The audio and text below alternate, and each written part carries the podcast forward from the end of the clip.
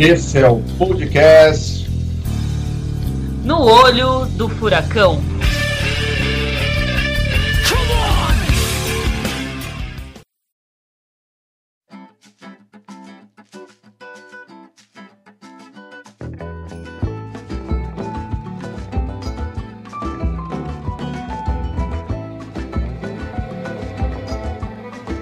Saudações do caos que se encontra a realidade brasileira. Eu sou Vinícius Almeida. Esse é mais um No Olho do Furacão, hoje ordinário, e a gente vai falar de várias questões aí muito sérias, para variar. Eu tenho comigo hoje, me acompanhando mais uma vez, a Kela, veio do Piauí, mas não é do Foro de Teresina. Oi, Almeidão. Saudações. Saudações do olho do furacão para você, para o nosso querido. Eu, eu, eu ouvi, eu ouvi saudações rubro-negras. Saudações rubro-negras. Saudações, saudações rubro-negras não aglomeradas, certo? Não aglomeradas e, e diria é, sem euforia. É, preciso pensar que é, quero compartilhar, inclusive, né, que eu estava deitada na hora da vitória e ouvindo os fogos, os gritos e imaginando a aglomeração nos botecos aqui em frente ao prédio onde moro, na Ponta da Areia de Niterói, e misturando a minha alegria né, de rubro-negra com a melancolia em torno dessa ignorância né, que produz essas aglomerações e que tenha contribuído para esses números absurdos de mortes aqui no Brasil. Não única e exclusivamente, mas com certeza tem contribuído. E é, eu chamo aqui também o ecossocialista de Calcaia, meu querido amigo, papai dos, nos tempos de pandemia, Rodrigo Santaella, Santinha, saudações. Saudações, galera, tudo bem? Espero que estejam todas e todos se cuidando, todos bem. Queria só fazer alguns reparos já, essa saudação inicial. Primeiro, Paulo, que você não observou a vitória do Flamengo deitada, porque foi uma derrota que levou ao título, não, uma derrota mais uma para o São Paulo. Né? Acho que isso é importante ficar registrado. E dizer que eu não preciso fazer esse comentário de que eu nunca vi um. de que faz tempo que eu não vejo um título do São Paulo aglomerado e tal, porque o último título do São Paulo foi perto da gripe espanhola, então a gente não tem, não tem esse problema. Vamos que vamos. Muito bem colocado, Rodrigo. Muito bem colocado. É bom a gente ter do nosso lado cientistas políticos que tem essa perspectiva histórica, né?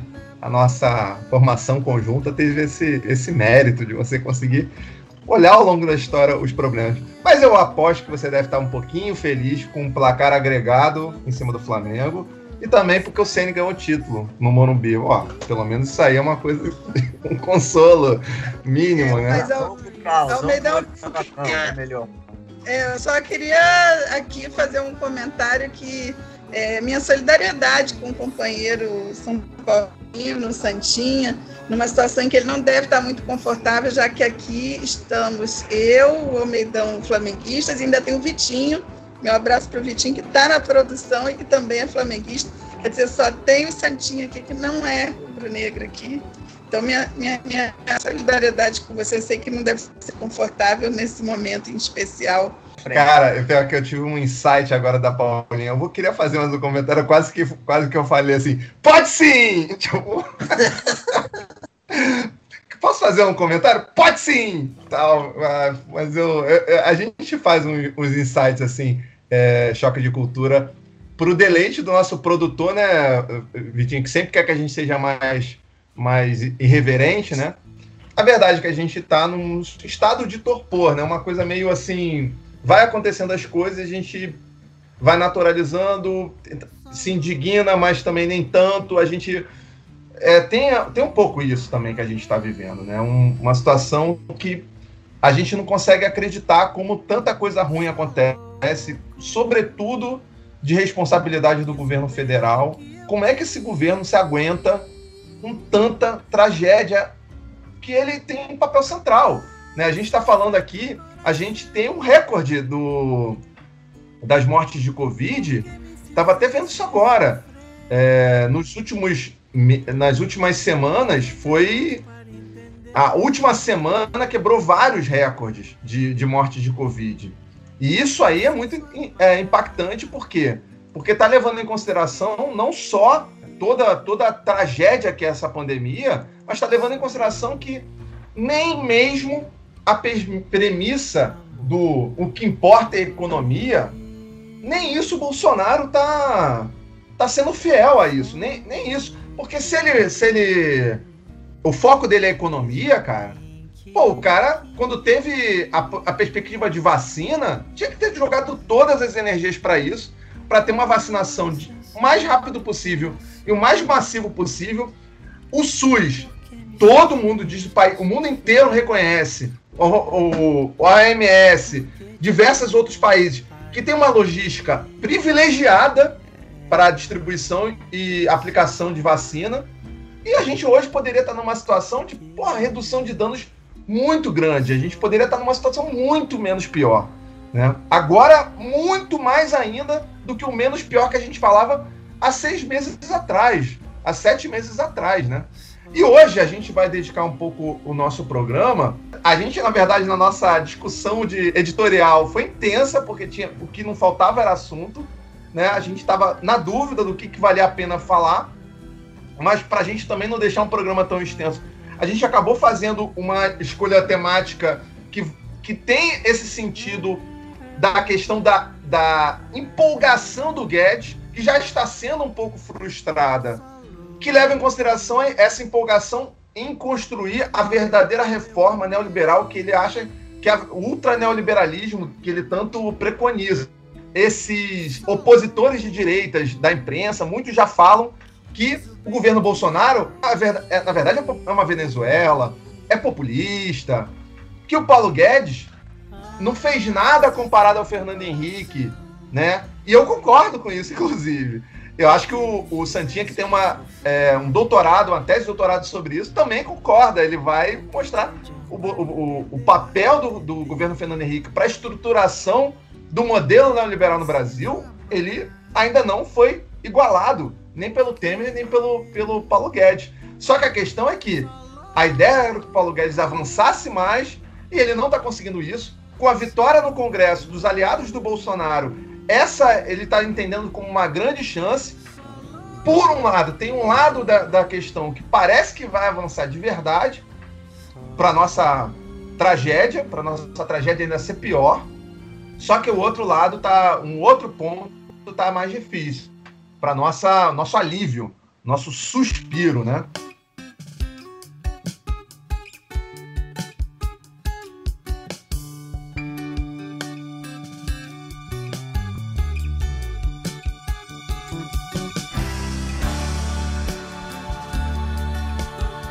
começar trazendo é, a discussão sobre a reforma administrativa. A gente já falou disso em programas anteriores, só que faz um bom tempo que a gente não fala. Por que, que a gente voltou a falar agora? Justamente porque pós a vitória de Arthur Lira no, na Câmara dos Deputados e Pacheco na, no Senado, isso passou a ser para o discurso, a retórica e para a perspectiva de construção da comissão da CCJ, da, do Senado e do, do, da Câmara, a prioridade, a principal agenda política. Estou é, aqui com a matéria do IG é, de 26 de fevereiro, que vai apontar: Lira promete reforma administrativa até maio e tributária em outubro.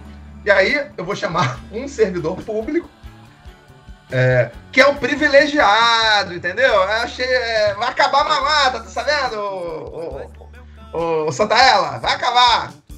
Brincadeiras à parte brincadeiras à parte, um servidor público federal que vai tentar explicar um pouco para a gente coisas que são inexplicáveis, porque além da reforma administrativa está prometendo o que aparece como promessa é horrível, que é o fim da estabilidade do servidor público. A gente vai destrinchar um pouco como isso é problemático, porque isso cai indo na boca do povo como uma coisa assim, ah, porque eu não tenho estabilidade no meu emprego de Uber, eu não tenho estabilidade na, no comércio, eu não tenho estabilidade no setor privado. Por que, que esse cara tem que ter estabilidade? E aí, a primeira questão que eu vou falar, perguntar para você, Rodrigo, que está previsto na reforma administrativa, nessa que está se colocando, que vai acabar com a tal da estabilidade. Como é que essa estabilidade é hoje, a importância dela e o que é que vai acontecer com a proposta de reforma administrativa. Bom, acho que tem muitas coisas aí na, na reforma administrativa. Assim, primeiro, vale a pena começar dizendo que a ideia que está por trás desse tipo de reforma, né, é a ideia de tem, tem uma ideia de cortar gastos públicos, né, diminuindo o quadro de servidores, diminuindo os gastos com cada servidor e, portanto, diminuindo os, os gastos com cada serviço público essencial do país.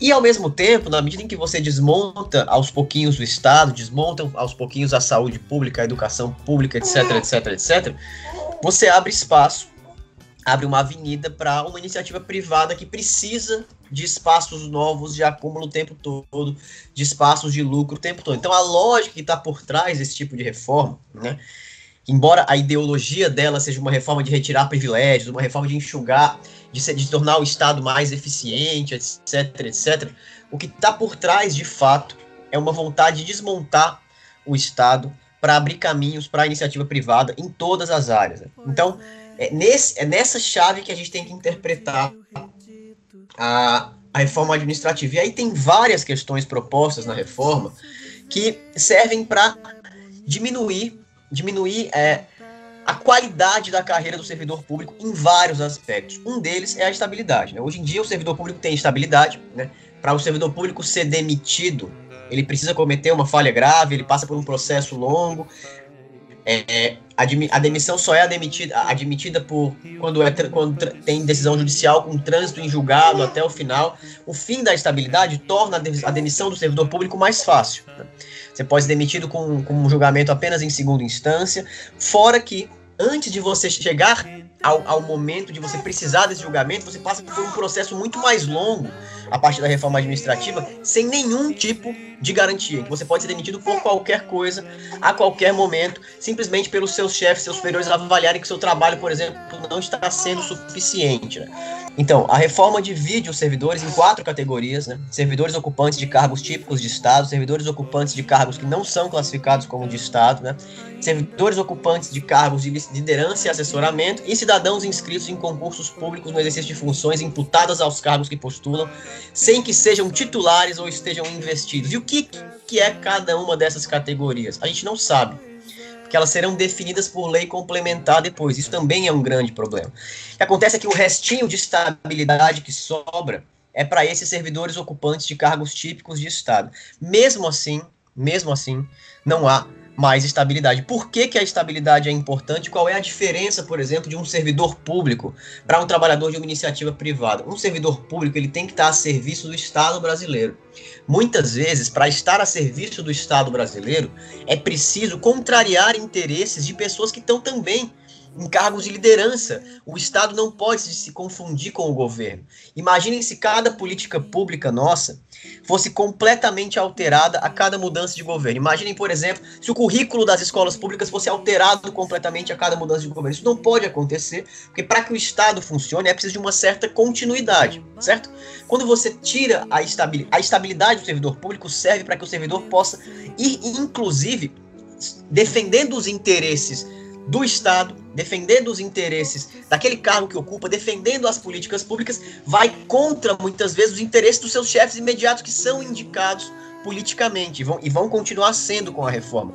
Então a estabilidade serve para evitar qualquer tipo de perseguição política, né, para garantir que o servidor público possa cumprir as suas funções. Quando você retira a estabilidade, você torna aos poucos o trabalho do servidor público insuportável e muito difícil porque qualquer cargo de chefia pode atormentar a vida do servidor a ponto de ou demiti-lo ou obrigá-lo a fazer o que esses cargos de chefias querem, que podem muitas vezes não ser, é, não coincidir com os interesses públicos, com os interesses da garantia de direitos, etc. Então a estabilidade do servidor público serve para garantir que os servidores possam cumprir com qualidade o seu trabalho.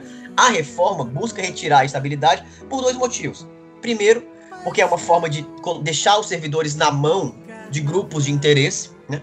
e segundo, porque é uma forma de tornar menos atrativa também a carreira de servidor público federal. Como eu disse, a lógica que está por trás disso é a de servidores públicos em geral. A lógica que está por trás disso é uma lógica de desmonte do Estado. Aos poucos, a ideia é que educação pública, saúde pública estejam cada vez piores, cada vez mais sucateadas, e aí vem aquele discurso que sempre vem logo depois desses processos, que é o seguinte: Pô, mas a educação pública é muito ruim no Brasil, a saúde pública é muito ruim, o setor privado é muito mais eficiente, é muito melhor, e aos poucos você vai criando as condições para uma privatização total e para uma destruição de boa parte dos serviços públicos no Brasil. Então a estabilidade é só uma das coisas, tem várias coisas ruins que estão colocadas aí, mas esse é o espírito da reforma. Então, Paulinha, cara, tava pensando aqui justamente nesses comentários, em cima dos comentários do, do Santinha, eu pensei em dois exemplos. Um exemplo é o exemplo que está sendo muito utilizado para mostrar o que, que, qual é o efeito, o impacto de um servidor estável contra um governante não quer que seja cumprida aquela tarefa, né? Que foi a briga do presidente do INPE com o Bolsonaro por causa da liberação das estatísticas de desmatamento em 2019 que mostravam que o desmatamento tinha sido muito maior é, do que no ano anterior. O, o Bolsonaro ele, foi, ele fez uma pressão muito grande para exoneração do, da, do cargo de presidência Porém, aquele servidor continua sendo servidor. Ele não pode ser demitido. Ele pode não ser mais o presidente. E ele conseguiu impor e, e ficou feio pra caramba pro Bolsonaro o que aconteceu. Do outro lado, uma amiga minha era carro comissionado do governo Roberto Silveira. Ela era da Secretaria de Urbanismo e volta e meia via um relatório ali que estava tudo errado. E assim, ou assina ou rua.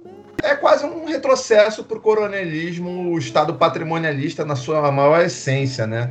Que é a cara desse governo federal que fala em modernidade, mas enquanto está morrendo gente aos recordes, o filho está comprando uma mansão de 6 milhões de reais, que é notícia de hoje do UOL, de outras, outros, os, outros veículos, né? O Flávio Bolsonaro comprou uma mansão de 5,9 milhões de reais em Brasília, né?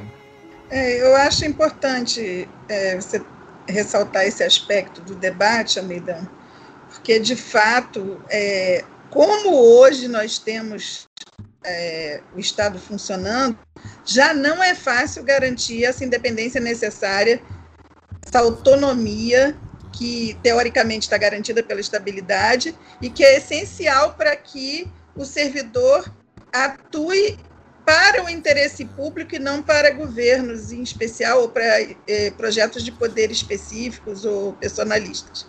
É, mas, é, assim, hoje já não é um paraíso, né? A gente sabe né, que a pessoa pode ser demitida, mas sofre perseguição, assédio, transferida. É, na verdade, a gente sabe que não é fácil, infelizmente, para o servidor, de fato, atuar em defesa do interesse público ele vai sofrer pressão, né? Mas, de fato, se já é difícil como é hoje, você imagine se ele ficar absolutamente vulnerável sem essa estabilidade, né? Submetido a é, várias manobras possíveis que possam ser praticadas por meio dessas avaliações de desempenho periódicas que podem determinar é, que esse servidor seja desligado, inclusive de adquirir a estabilidade propriamente dita, mesmo nos casos dos que são é, servidores de carreira, né? Com, quer dizer, se ele em, em, dois anos ele atuar de uma forma que contrarie o projeto de poder dominante, ele pode ser é, né? Por meio dessas avaliações que tem um quê de subjetividade, certamente, de arbitrariedade possível. Agora, eu acho importante a gente pensar também que assim não é falta atual nessa reforma administrativa. Ela há muito tempo que o, o capital quer, né, que isso aconteça no Brasil. Sempre tem uma pressão muito grande para que isso aconteça. É, e o, os servidores se organizam, é, faz luta, não, não, não, é por acaso que tem demorado a acontecer de fato, muita luta foi feita em resistência a essa reforma administrativa até hoje. Agora, é, é preciso a gente de entender a dificuldade hoje da gente criar pressão popular contra a reforma administrativa se a gente for pensar em que grau de, de degradação né, a gente tem no país é, no campo da, do mundo do trabalho. Né? Se você for pensar é, nessa estatística do desemprego, né, que está aí passando dos 13 milhões, às vezes passa dos 14 milhões, né, como recentemente, é, se a gente pensar na quantidade absurda de trabalhadores precarizados, que sequer conhecem a CLT. Né? Você tem uma geração que nunca conheceu a CLT. Você tem um nível absurdo de informalidade ou de fraude, digamos assim, nas relações de trabalho. Né?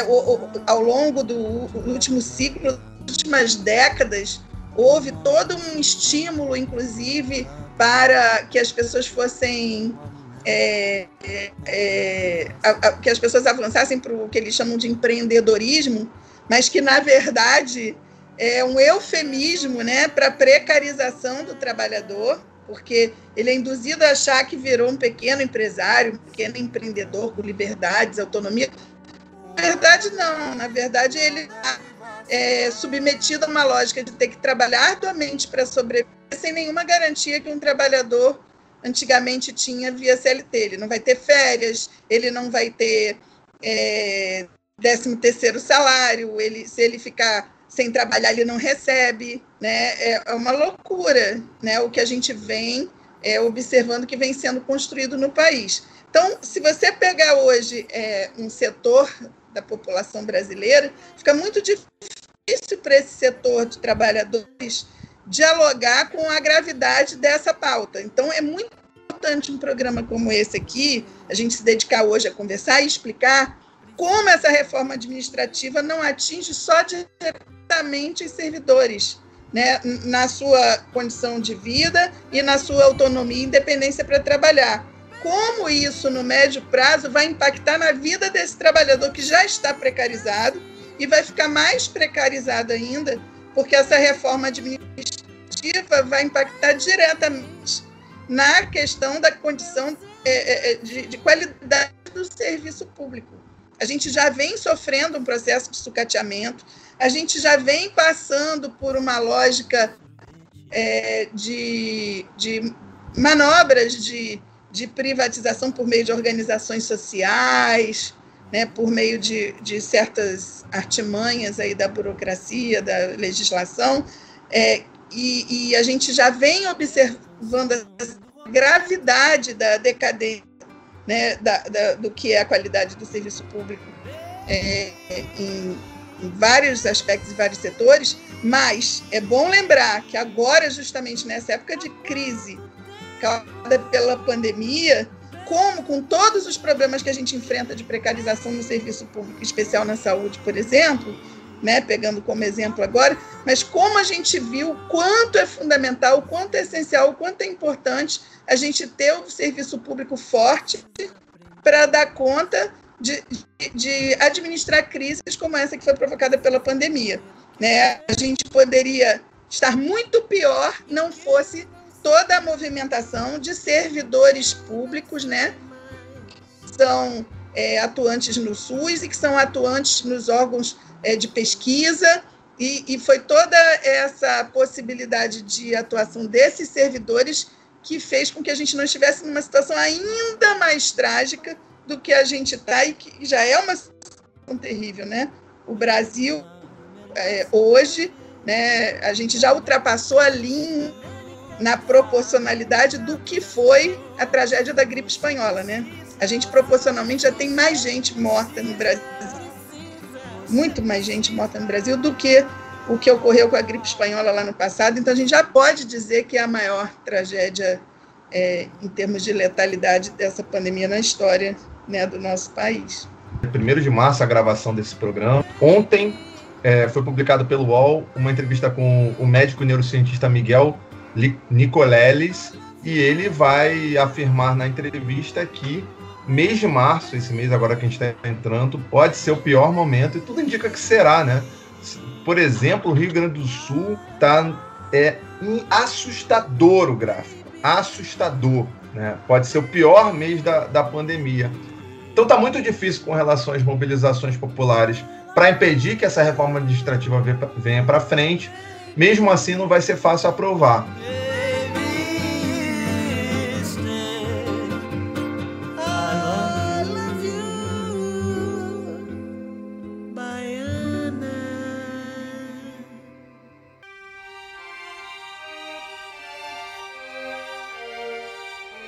Não satisfeito com essa reforma administrativa, o governo Bolsonaro, sem limites para sua crueldade, parece que tem mesmo um plano de se esconder atrás da pilha de mortos, de 250 mil mortos, e passar todo tipo de boiada. Né? Não importa o presidente da República e seus soldados, como o ministro da Economia Paulo Guedes, que o Brasil enterre 10% dos mortos pela pandemia no planeta, tendo menos de 3% da população mundial. Né? Enquanto a gente chora a morte de amigos, camaradas, familiares, Paulo Guedes ainda tenta emplacar a tal da PEC emergencial, que vai propor a inclusão de inativos no orçamento da educação e da saúde. Isso abre caminho para investimentos nas duas áreas sofra drástica redução. Isso é vendido como uma forma de conseguir recurso para o auxílio emergencial, né, que foi paralisado em, em dezembro e que, numa proposta bem menor, é prometida pelo governo para retornar é, no, nos próximos meses, né? Seria no valor de 250 reais, antigamente era de 600, né? Essa proposta, felizmente, para nosso alívio, está sendo muito de, é, difícil de encaminhar no Senado. Até é, senadores governistas estão contrários a essa proposta, né? O Arthur Lira prometeu pautar a reforma administrativa até maio, mas a, a PEC emergencial está muito mais difícil de avançar e a gente vai é, ter uma discussão agora sobre especificamente o que, que é essa PEC emergencial, por que, que ela está sendo tão difícil de encaminhar no Congresso e o que, que vai acontecer se ela avança, né?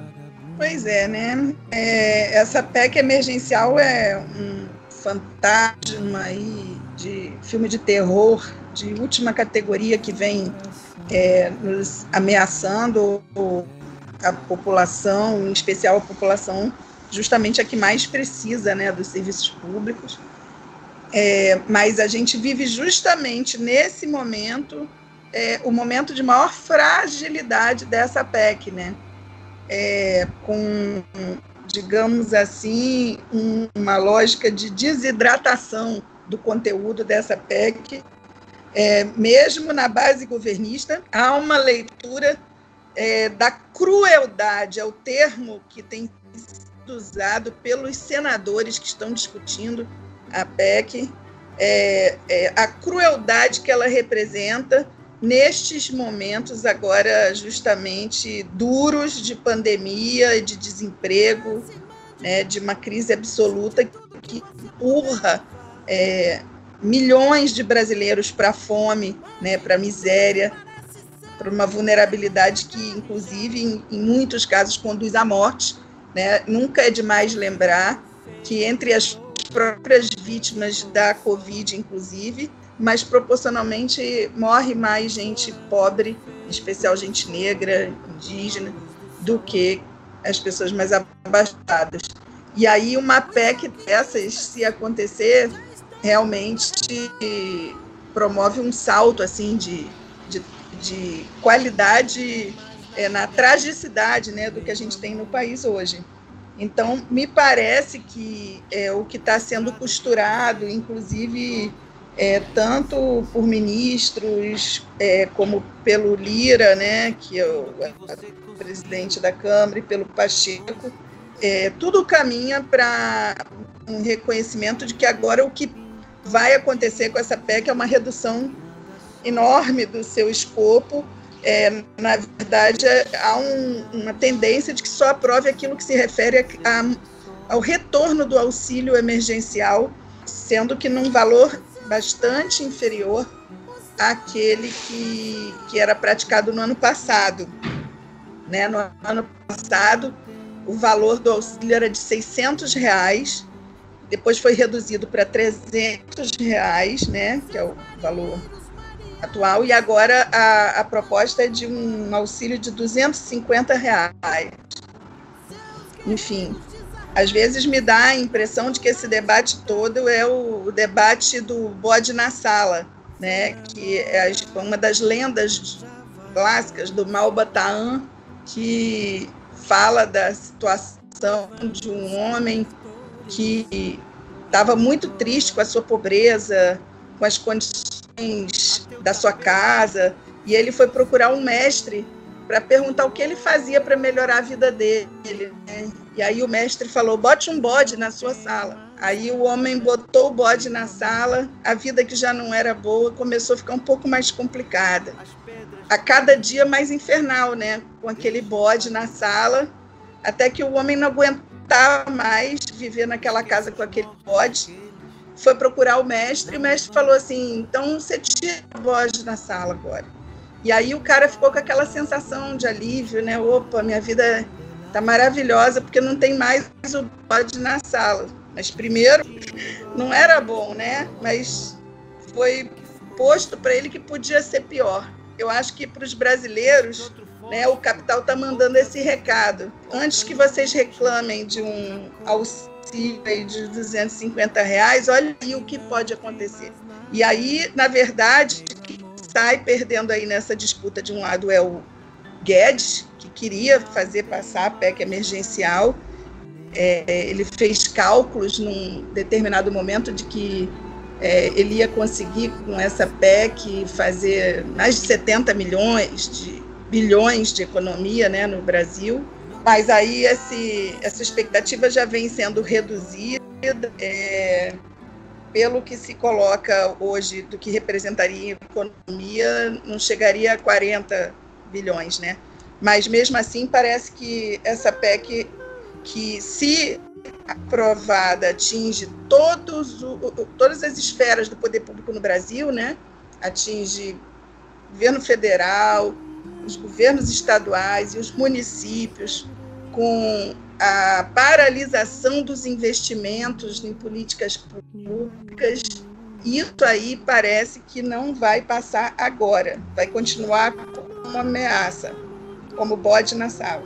É, eu acho que é exatamente isso, assim, é uma crueldade, e acho que crueldade é pouco, né? O, auxílio de 600 reais foi muito importante para milhões de pessoas no Brasil, mas é um auxílio pequeno, né? É um valor pequeno, é um valor baixo, é um valor que é pouco mais da metade do salário mínimo. É um valor que não resolve a vida das pessoas, embora melhore as condições. Aí a gente está falando agora de um auxílio de 250 reais, que é muito pouco, é muito baixo.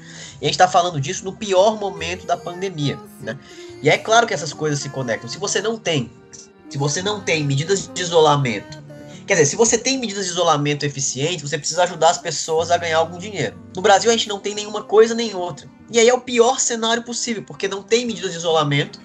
As pessoas ganham muito, agora não estão ganhando nada, vão ganhar 250 reais e vão pra rua trabalhar, aglomerar. A pandemia vai piorar, piorar, piorar. Nós vivemos o pior momento da história do Brasil do ponto de vista sanitário. Nunca houve nada tão ruim quanto a pandemia no país. E o auxílio emergencial de 250 reais vem acompanhado de uma chantagem. Isso é uma chantagem que o Guedes tentou fazer. Aliás, o Paulo Guedes é um canalha completo.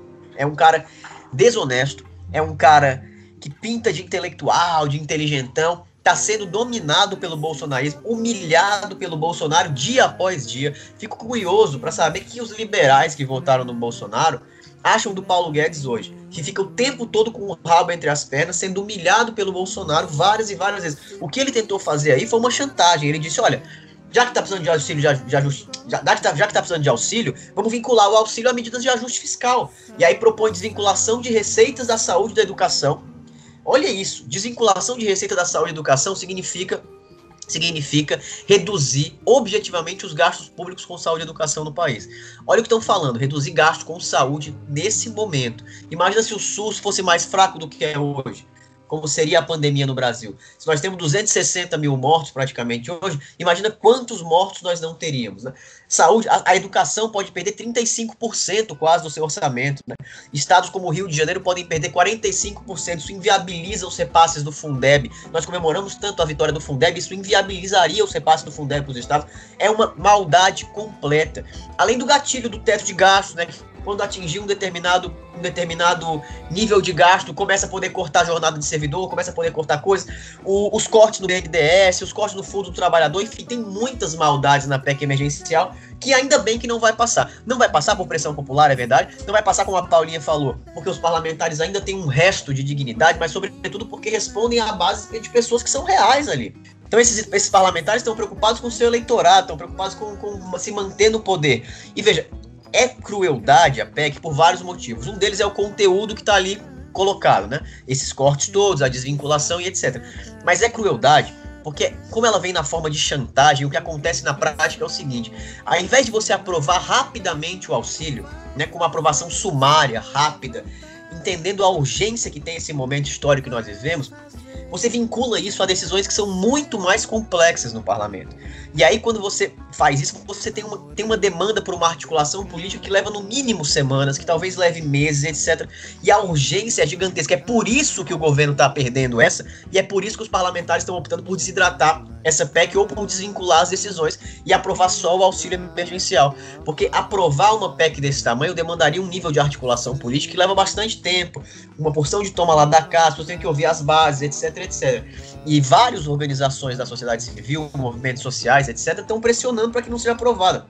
Então, é uma maldade gigantesca. Acho que mostra muito do que é o Paulo Guedes. Acho que mostra muito do que é esse governo Bolsonaro. Bolsonaro que teve aqui agora no Ceará, teve aqui em Calcaia, inclusive, falando um monte de merda, mentindo pra, pra caralho sobre a pandemia. Assim, falando coisas de fato absurdas.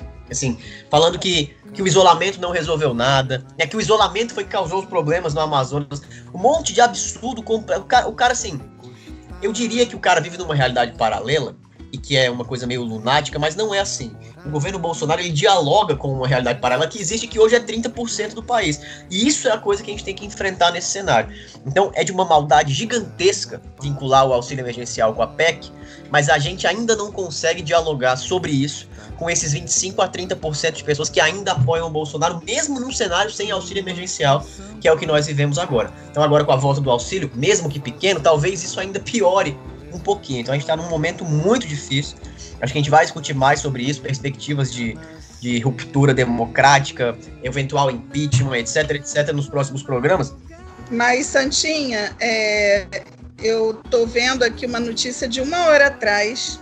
Um, o senador Márcio Bitar, que é do MD do Acre, ele trouxe no jornal Valor, no site do jornal Valor, que o Paulo Guedes está satisfeito com a redação mais recente é, da PEC dos gastos, porque, embora ela tenha sofrido, sofrido, o senador caracterizou como um emagrecimento, mas, infelizmente, como o texto está no momento, ele mantém os gatilhos para conter os gastos no serviço público ele, ele apenas retirou aquilo que se refere à desvinculação dos pisos da saúde e da educação.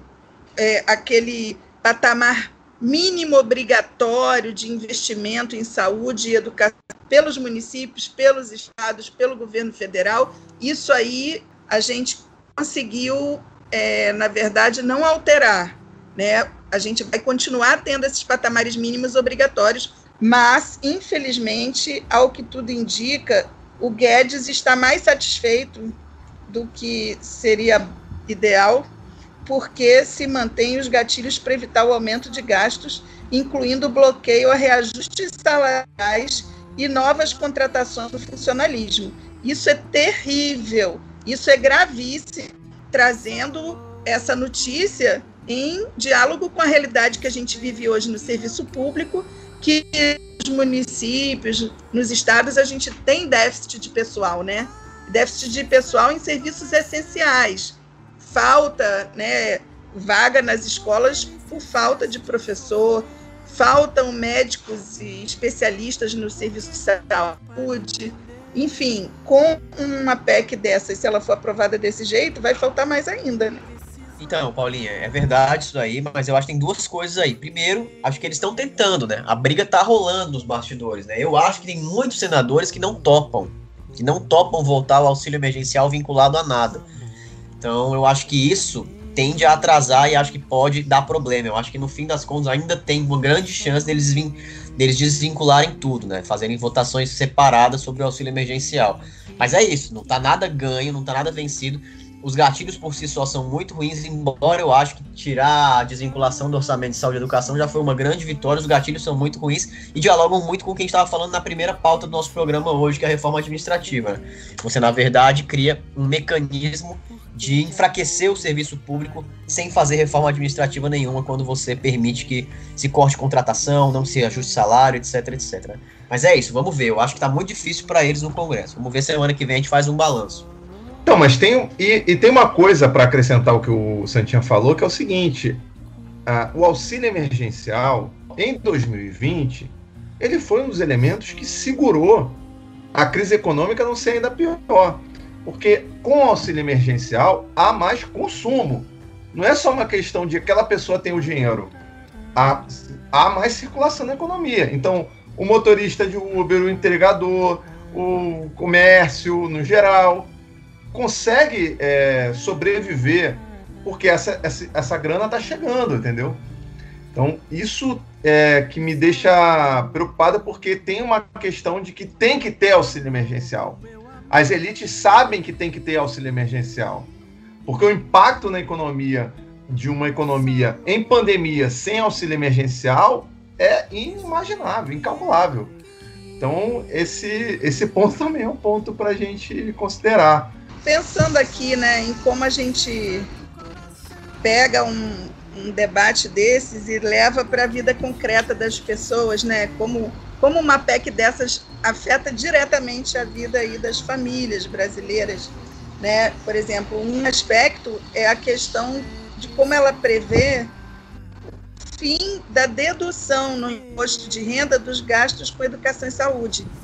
Isso, pelos estudos que, que foram apresentados numa reportagem do Correio Brasiliense, é, significa que vai atingir 7 milhões de famílias, incluindo famílias das classes C, D e E, que também hoje, é, em alguns casos, é, é são beneficiárias é, e representam, na verdade, as classes C, D e E, 80% dos beneficiários dessas isenções.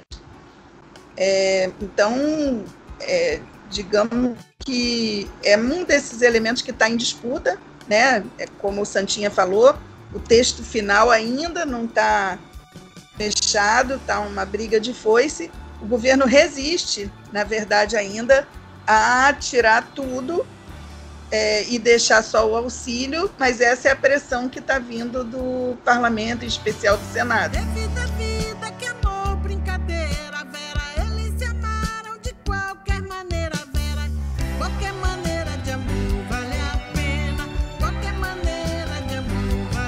Eu sou Vinícius Almeida. Esse foi mais um No Olho do Furacão.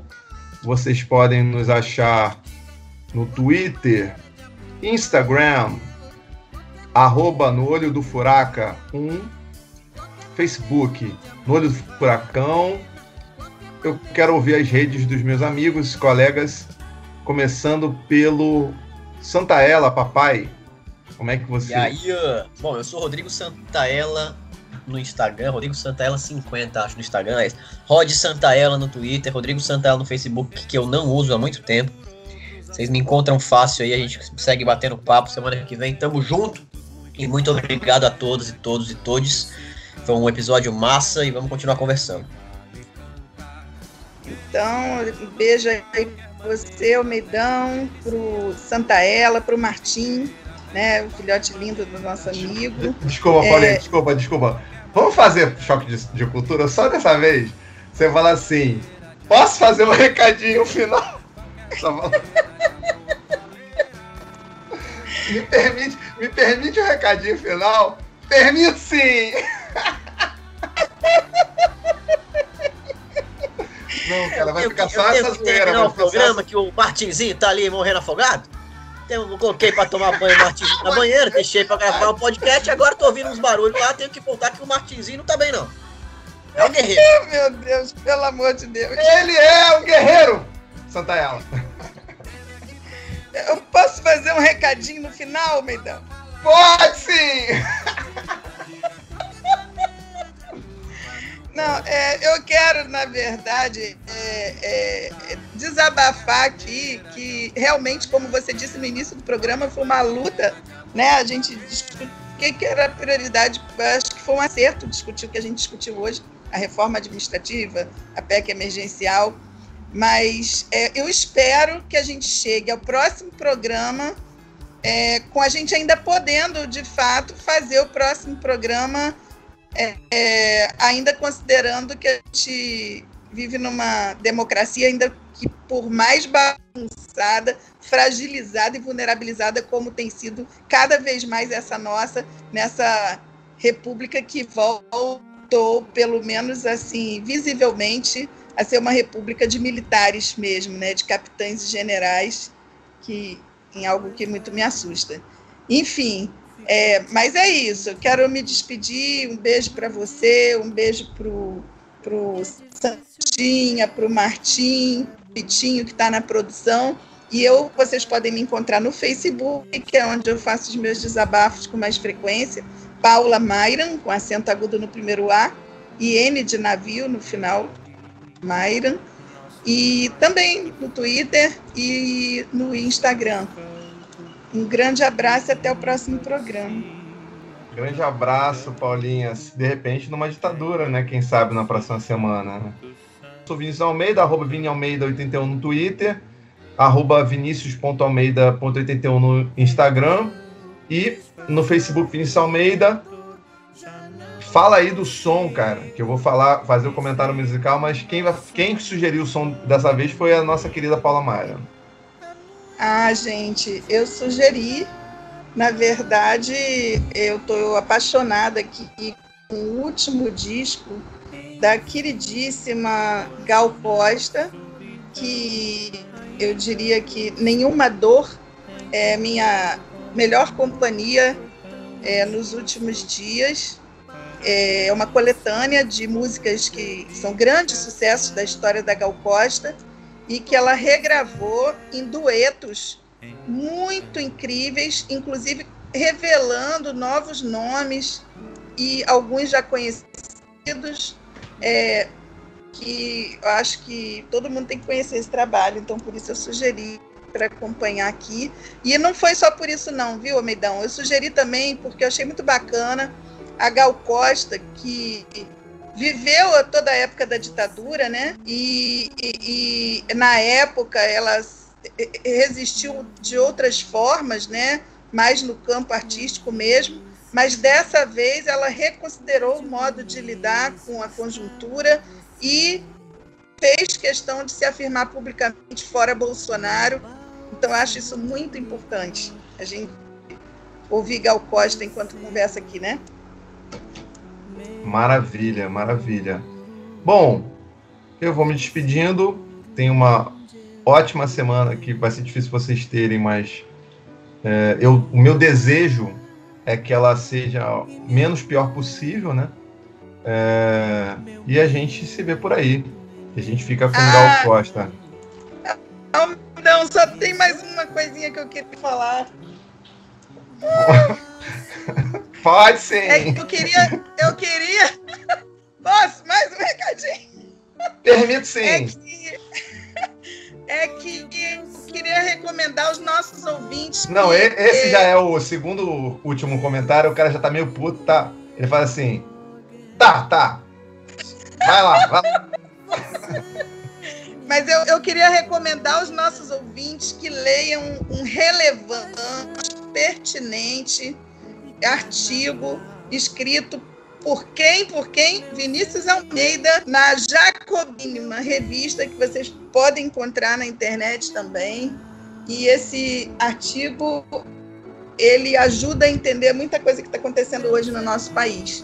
Então, Vinícius Almeida, na Jacobine, não percam um artigo que traz elementos aí de, de caracterização do, do papel do PT né, na história do nosso país e, e, e que é, com, e, com essa leitura a gente entende bastante do que a gente está vivendo agora. É isso. Um excelente recado final de Paulinha Mara. Palmas para Paulinha Mara, muito bom. Parabéns, Paulinha. Esse recado final, sim, eu recomendo. Sou, não tem nenhuma suspeita para falar disso.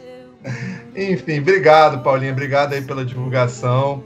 É, tá em espanhol, né? Para quem. Mas a perspectiva é que é, é, tem uma boa perspectiva de ser publicado em português é, na Jacobin Brasil, né? No caso, que é um é, esse site é originalmente em, é dos Estados Unidos, aí tem uma tem uma, uma, uma versão América Latina que é em espanhol e em português a Jacobin Brasil. Quando você entra no site aparece também a possibilidade de tradução e tá boa a tradução para o português, tá do espanhol para o português. No é mesmo, não tinha reparado nisso. Ai, que legal. É, eu, eu, eu seria uma pessoa, né, talvez assim, adequada. Aliás, você é uma pessoa muito adequada porque Paulinha fez a revisão né, do texto. Então, se você está dizendo que está bom, é porque está bom. tá bom mesmo. E aí, o Vitinho, nossa produção, parabéns, obrigado aí é, mais uma vez. E tá feliz da vida, porque mais irreverente nessa causa, essa tragédia é impossível, tá, querido? Ainda vou fazer assim, ó. Acabou, acabou o programa. Tchau, gente. Beijo, beijo. Tchau, beijo.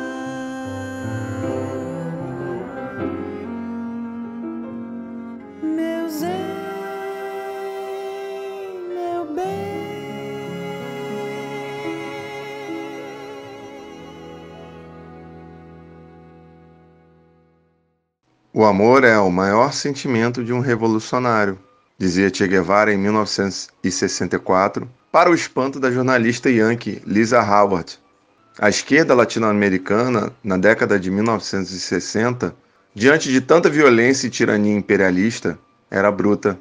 Perdiam a ternura e se fechavam para a razão de sua luta, o amor pela humanidade. A Tropicália, movimento de jovens artistas, viria para lembrar aos revolucionários que é o amor revolucionário, e que a vida é bela, apesar de toda opressão. Era difícil tomar um sorvete na lanchonete enquanto outros estavam morrendo nas masmorras do regime. Cantar e tocar seu violão enquanto Chico e Caetano se exilavam. Difícil, mas necessário. Viver é preciso. Era isso que talentos como Gal queriam mostrar. Não é coincidência que Gal Costa lançar em 2021 seu álbum Nenhuma Dor com regravações de clássicos de sua carreira, sobretudo do período tropicalista. No momento em que um presidente eleito que mata mais que a ditadura e busca afundar a democracia, que nunca foi plena, Gal mostra que nenhum autocrata sobrevive à vida, ao amor e ao resistir lutando cotidianamente pela felicidade. A assimilação da juventude brasileira da contracultura tropicalista há mais de 50 anos seria uma fortaleza contra a ditadura brasileira. Sejamos nós, não só fora Bolsonaro, mas entre amor pela humanidade.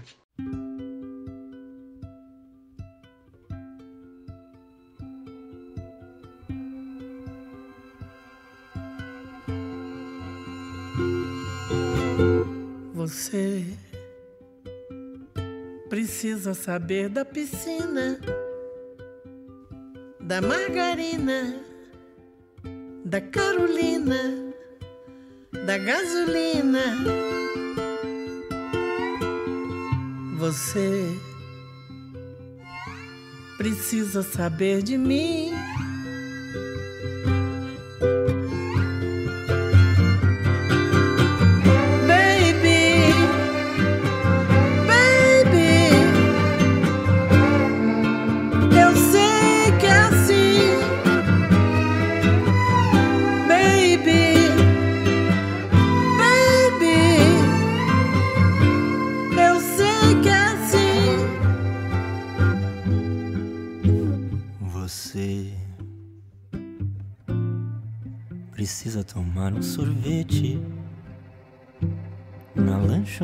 Lanchonete, andar com a gente, me ver de perto,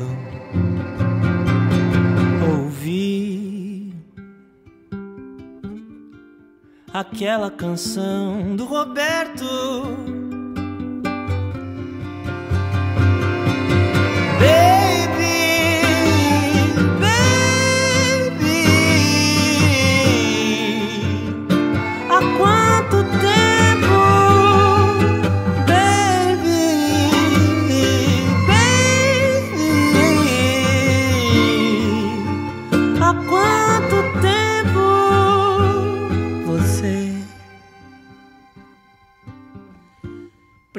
Precisa aprender inglês.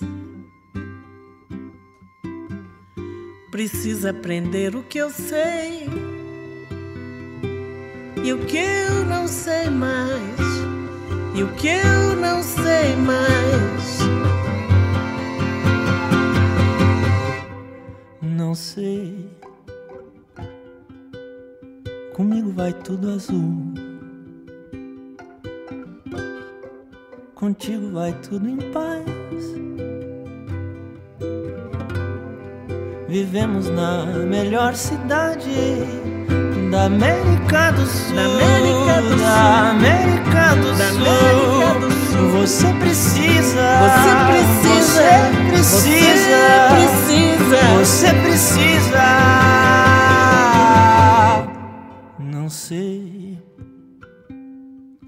ler na minha camisa